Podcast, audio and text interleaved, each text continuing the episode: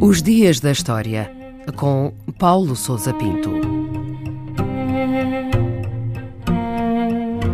27 de dezembro de 1831, o dia em que o navio Beagle partiu de Inglaterra. Partiu nesse dia do porto de Plymouth, no sul da Inglaterra, o veleiro Beagle, na sua segunda viagem de exploração à América do Sul. Tratou-se de uma expedição científica preparada e financiada pelo Almirantado Britânico com o objetivo de levar a cabo pesquisas e medições hidrográficas e astronómicas a fim de calibrar e corrigir os erros e imprecisões que constavam nas cartas náuticas e roteiros de navegação.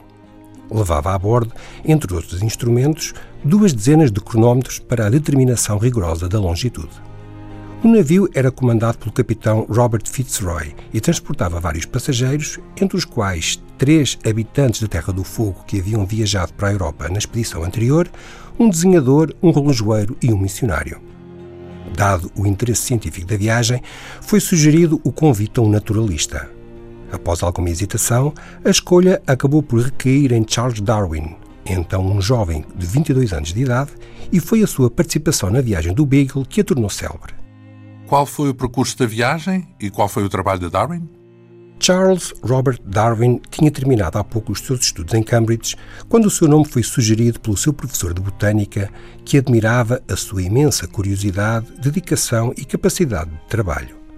A viagem do Beagle deveria durar dois anos, mas acabou por se transformar numa viagem à volta do mundo que se prolongou por quase cinco. A primeira etapa levou o navio ao Atlântico Sul, após passagem pela Madeira, Canárias e Cabo Verde. Depois da Bahia, Rio de Janeiro e Montevideo, o Beagle passou o Estreito de Magalhães e percorreu o Chile e o Peru.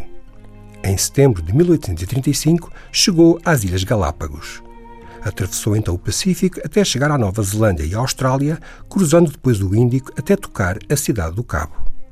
As últimas escalas da viagem foram a Bahia e os Açores, até à chegada à Inglaterra em setembro de 1836. Darwin trabalhou meticulosamente em cada uma das escalas da viagem, passando a maior parte do tempo em terra, observando e tomando notas e recolhendo exemplares de rochas, fósseis e animais, sobretudo invertebrados. E o que é que podemos dizer, afinal de contas, da importância desta viagem? O grande volume de informações recolhidas durante a jornada do Beagle foi objeto de publicação e de intenso debate científico nos anos seguintes, consagrando o prestígio de Charles Darwin nos meios científicos e académicos. O diário e as notas que tomou na viagem foram publicadas pouco depois do seu regresso à Inglaterra e foram um sucesso editorial. Darwin sempre se sentira intrigado com a enorme diversidade de espécies existentes na natureza e insatisfeito com as teorias explicativas dominantes na época. Foi a reflexão sobre os dados que recolheu na viagem e a percepção de que constituíam uma mais-valia real do conhecimento científico que lhe permitiram dar os primeiros passos de uma nova teoria explicativa, segundo a qual as espécies evoluem ao longo do tempo segundo um processo de seleção natural. Geralmente conhecido com o nome de Teoria da Evolução, a proposta de Darwin foi divulgada em 1859 com a publicação da obra Origem das Espécies, que revolucionou o mundo científico e as noções acerca da espécie humana e do mundo natural.